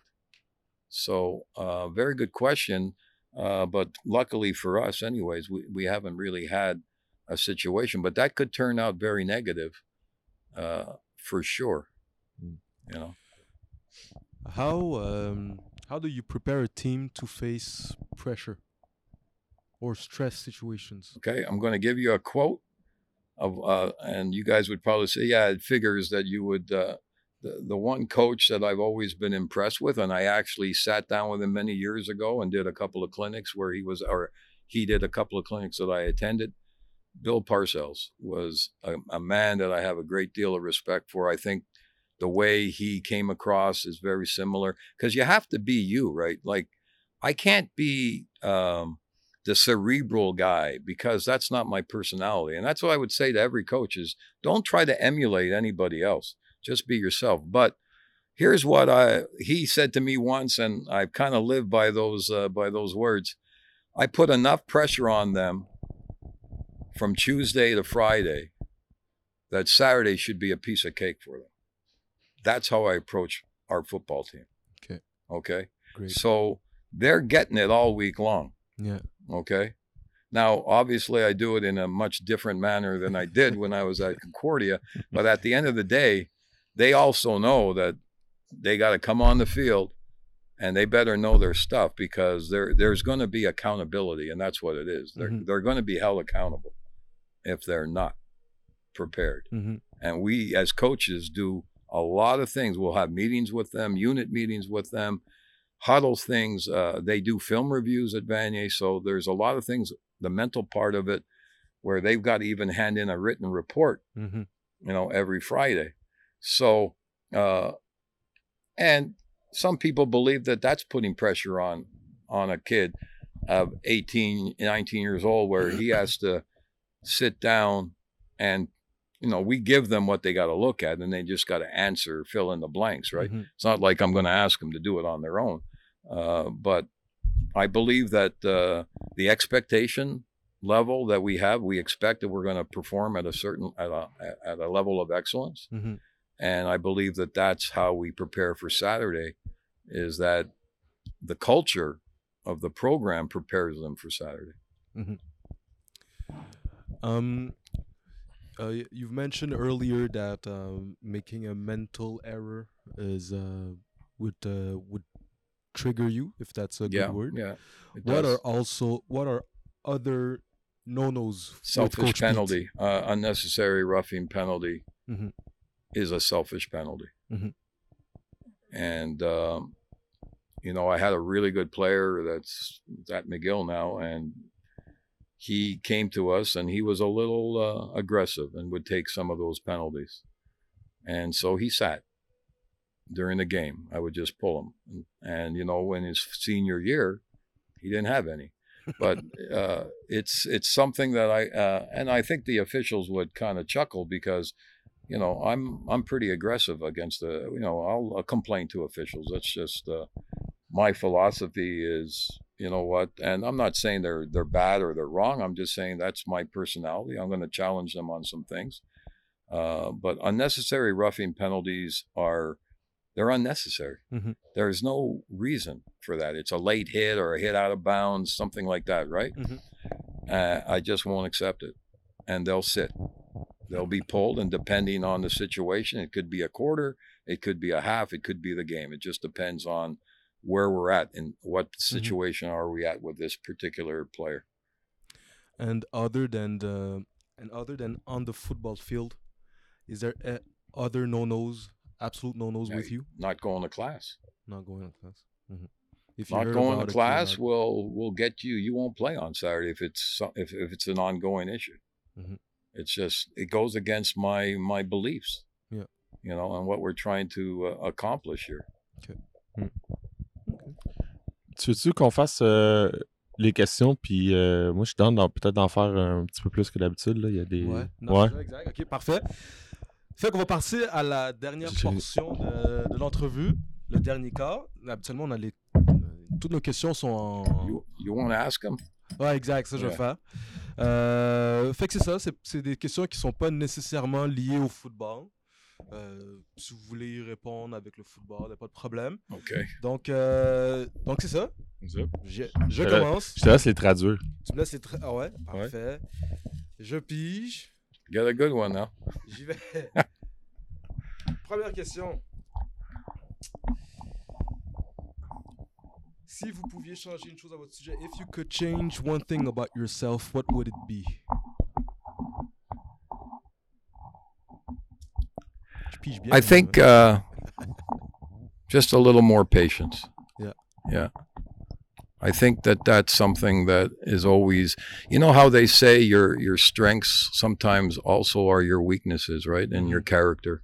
So I am a very passionate uh, person, and so, but I've learned to control it. Like, uh, but still, it's something that I could still, at, at my age and all the years of experience, you can still always improve on something. Mhm, mhm. So I would say that uh, I know that I've got a 24 hour rule now before I, I do any type of decide any discipline against a player.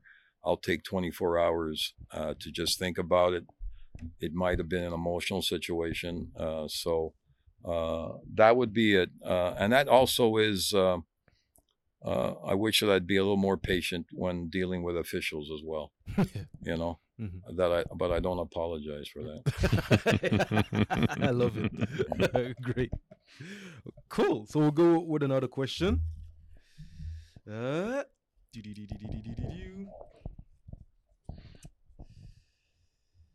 Uh, one of the best coaches against who you've uh, you've coached. I always uh, like Pat Bois was uh, a- an excellent, excellent coach. He Uh, we heard about it. very, very good, and uh, he you really had to um, to work hard to defend his offense Yeah. over the years. Uh, Pat was one of my favorite. Nice, really good guy too. Yeah. good football man.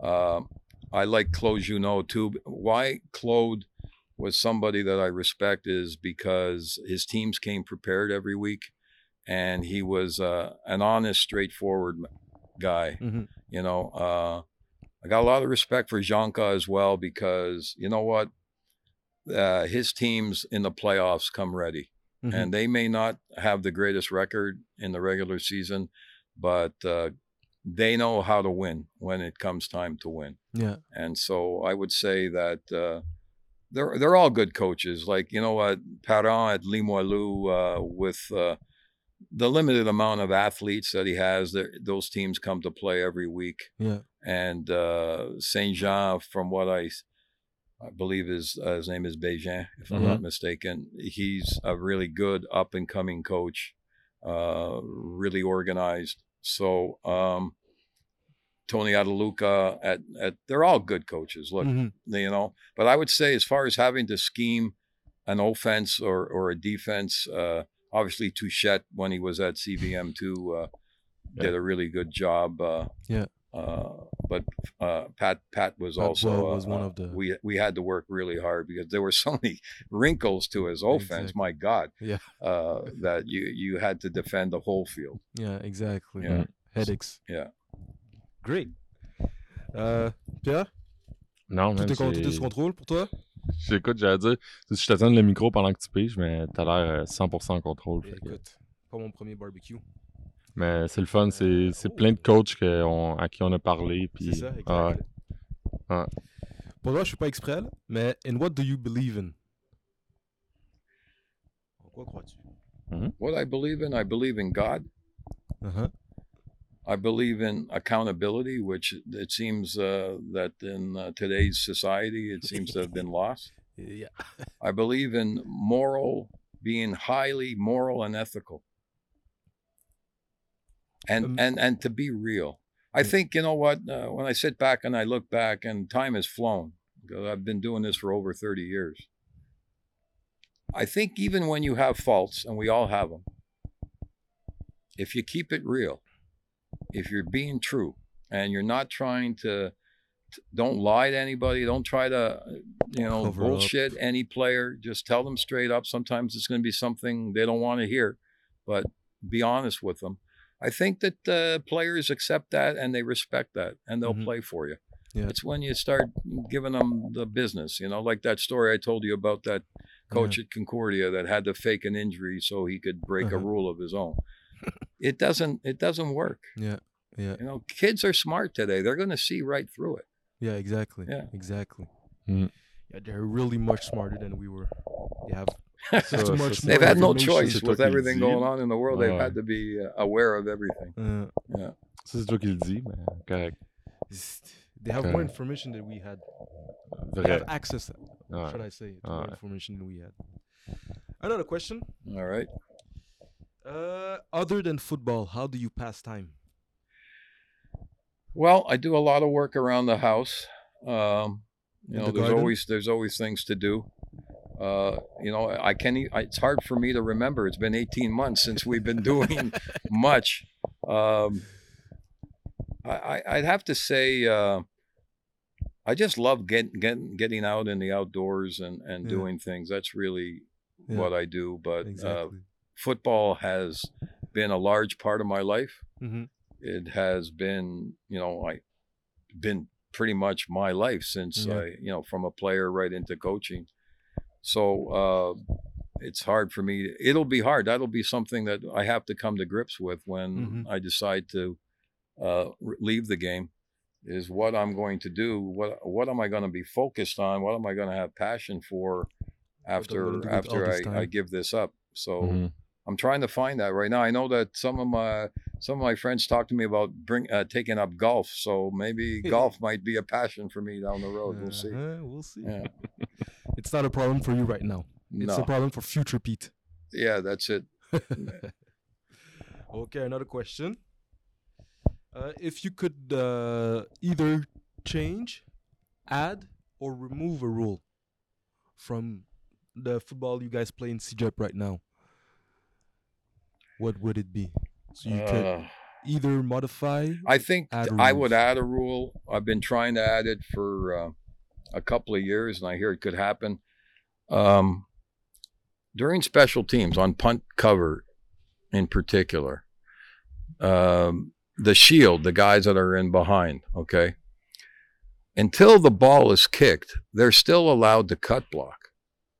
I find that to be very dangerous, and it bothers the heck out of me. And I've I've I've I've made my concerns. I've spoken to uh, the officials. I've uh, talked to Football Canada about changing the rules. So, uh, so you understand the rule is we got a guy that's just rushing up the field. Maybe he's trying to block the punt. Maybe his job is just to put you know some Mhm. type of hurry in the in the situation of the punter, and he's running up the field full tilt, and some guy who's six or seven yards behind now just decides to cut him at the knees Yeah, it's that's got to change. That Mhm. rule has to get out. yeah, yeah. That is that is going to.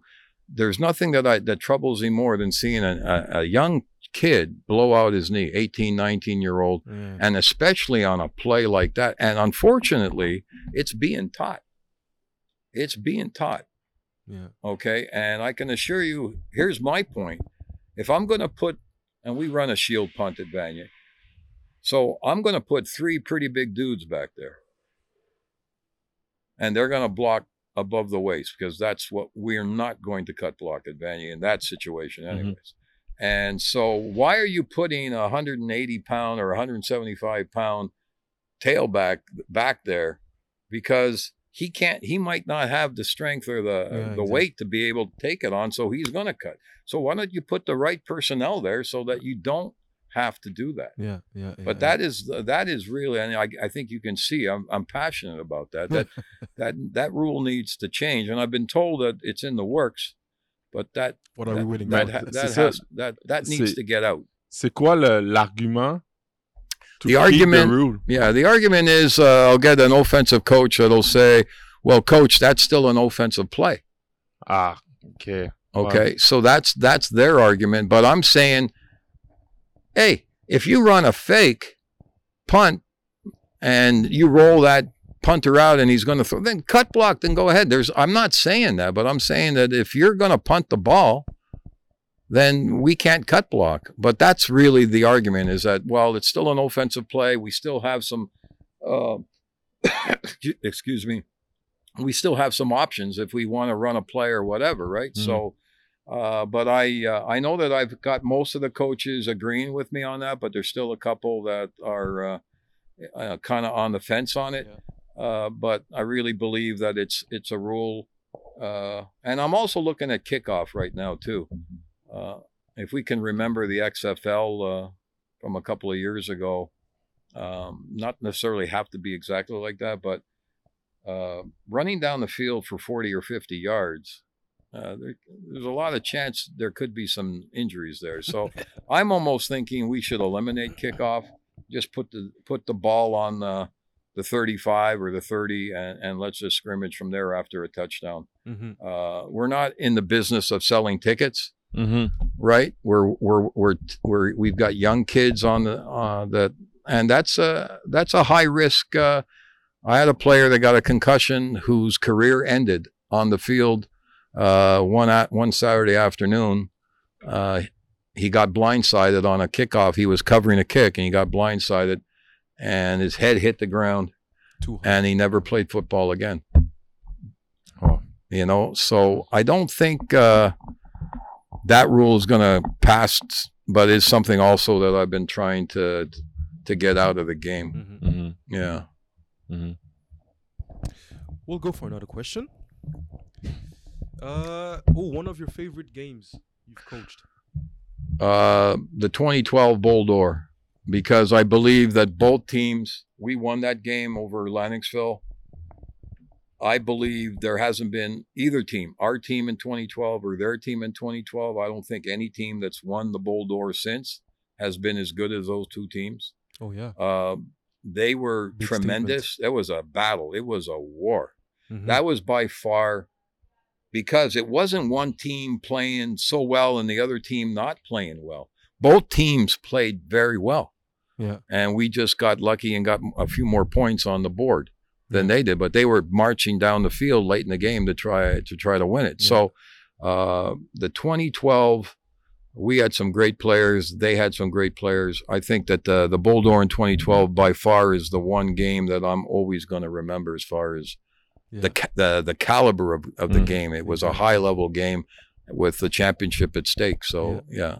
it was. That's the one I'll remember the most. Great. Yeah. Wow. J'ai j'ai hâte de voir les. On a hâte au prochain match du Bol d'Or. On a, C'est on a hâte à la prochaine game collégiale. euh, ça, c'est sûr. Ça, c'est sûr, sûr, sûr, sûr, sûr. Um, do you have do you have a uh, favorite uh, sports book? Uh, I do. Well, there's a couple. There was a book, uh, and I don't know if you remember him. Uh, well, you should remember him. Ken Dryden he wrote Yeah. a book, his first book. I know he wrote another one because in that book, you he he spoke about or he wrote about the personalities of the team, and so that you kind of know where I'm coming from. I was about uh, when the Canadiens were winning cups through the 70s. I was in high school, and in those days, you could get a standing room ticket for ten dollars, and every Saturday night, sometimes I went alone, and sometimes I went with a friend of mine, if he couldn't go, and I was at every Montreal Canadiens hockey game that was at the Forum through the 70s. I watched Lafleur. Lafleur was my idol, and Shutt and uh, Savard and Dryden, Lapointe, and so uh, when that book came out, it was just uh, Yeah. me learning more about those players. But I'll tell you something. I used to stand behind the Reds, right on the blue line, where the Canadiens would shoot twice, and the uh, gates would open up at 6:40, and you would sprint. You would Uh-huh. run like crazy to get to where you wanted to go Yeah. and then you'd wait because in those days also that you guys probably don't remember you young guys game started at eight o'clock Yeah. so i was standing there for about an hour before the game even started Yeah. you know Just- but it was worth it so yeah the, the montreal canadiens uh, you know they are a tradition in this in this city and in this province and they're part of the culture and i grew up loving them and so that was the the, the one book that i remember the most sports book Yeah. yeah.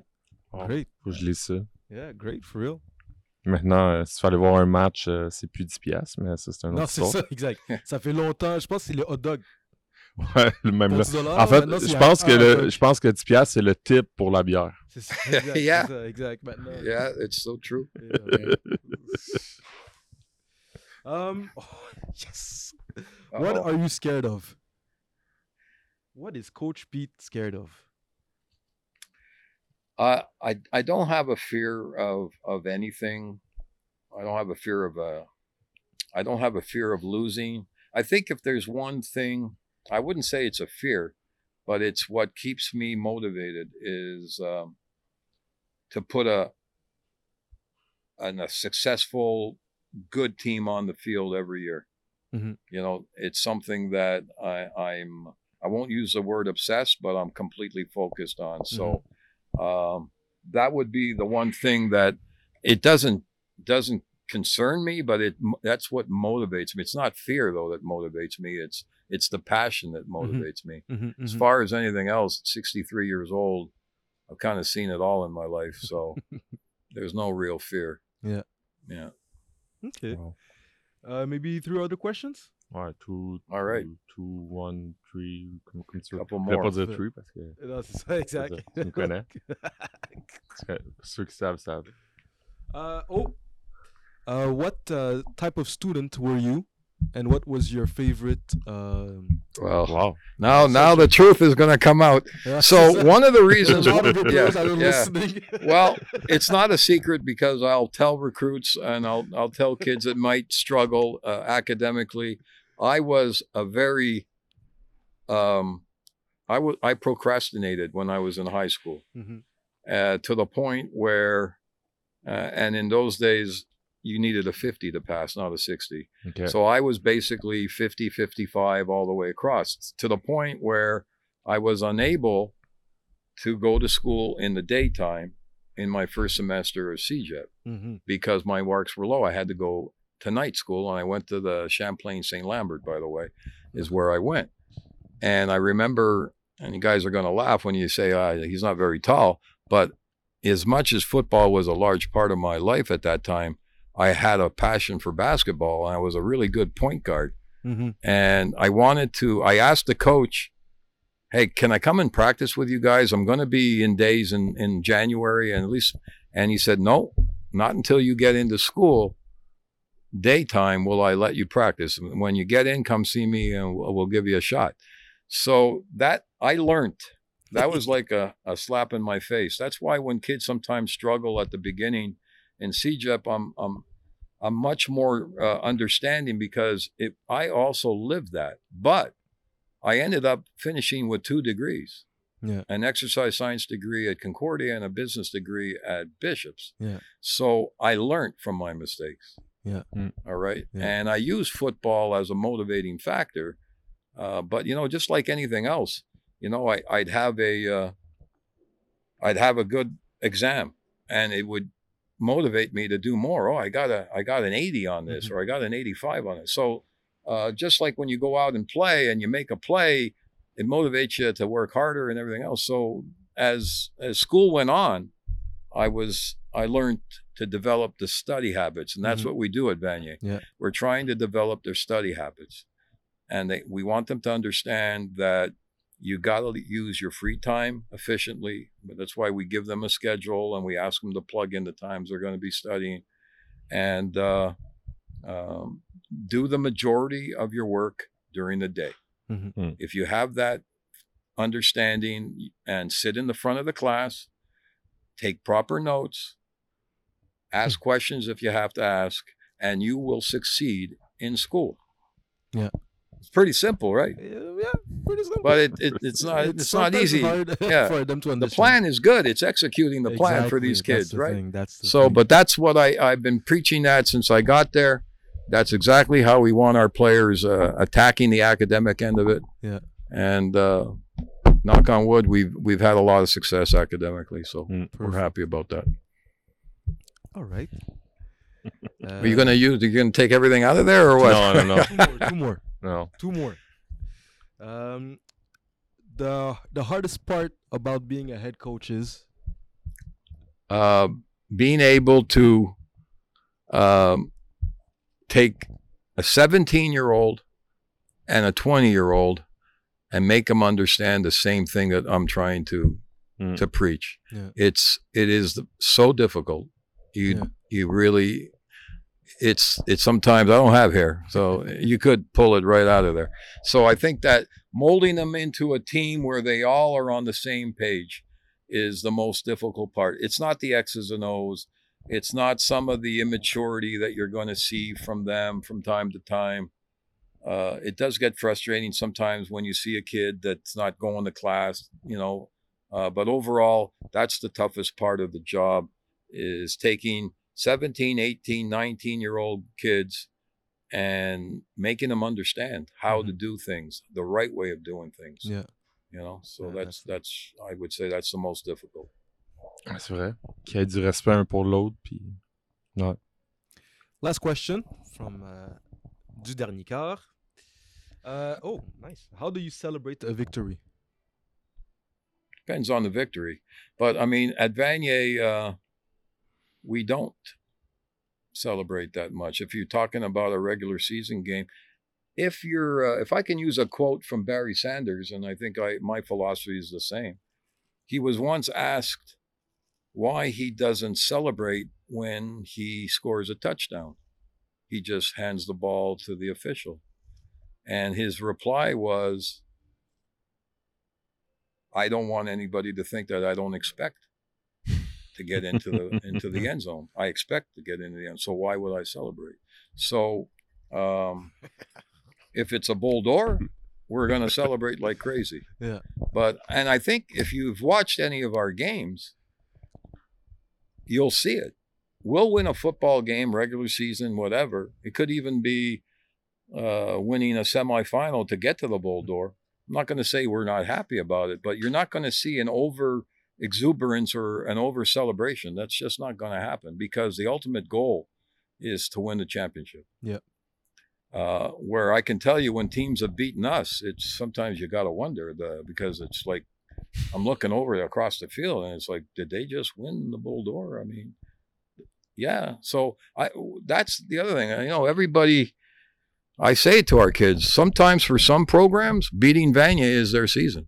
Mhm. And that's the challenge that we have is that we've got to be ready to play every week Mhm. and play to the our level, regardless of who we're playing. Yeah.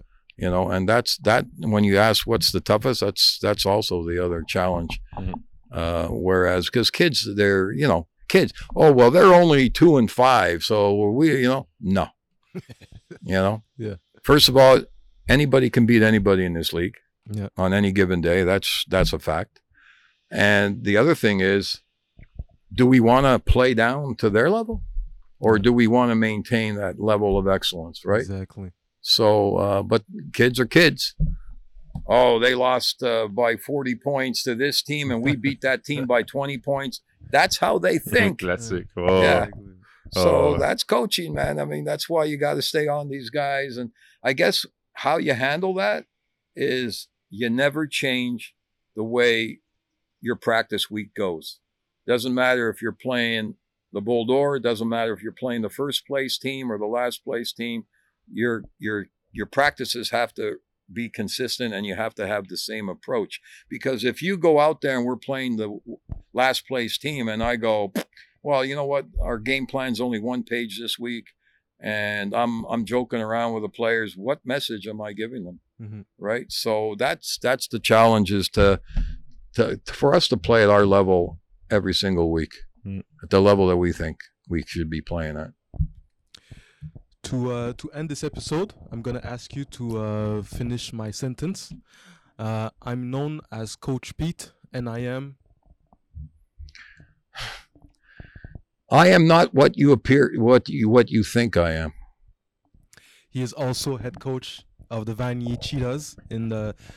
En division 1 au cégep, je vais recommencer à parler un petit peu en français. Uh, thank you very much for It's your been a time. pleasure. It's been great. I really enjoyed it. I appreciate you guys. vraiment Thank you. Yeah, it's, Yeah. it was, yeah, we Yeah. enjoyed it also very, very, very much. Like uh, Pierre says uh, often, I was really like a spectator listening to you. I sometimes forgot that I had to ask questions for real. But uh, yeah, Pierre? C'était c'était plus que le fun. euh, tu sais, ça fait un bout là qu'on. Ça fait longtemps qu'on fait des épisodes comme ça. Puis, je je me répète encore une fois là. Puis le monde va me trouver fatigant s'ils se rendent jusque là. Mais, tu sais, on, on, on te. Je, je vais te dire te là. On te connaissait de nom. Mais là, maintenant, on connaît le, le coach. parcours, Well, I appreciate it, guys. I really do. cool. Thank you very much for the invitation. Merci tout le monde. À la semaine prochaine.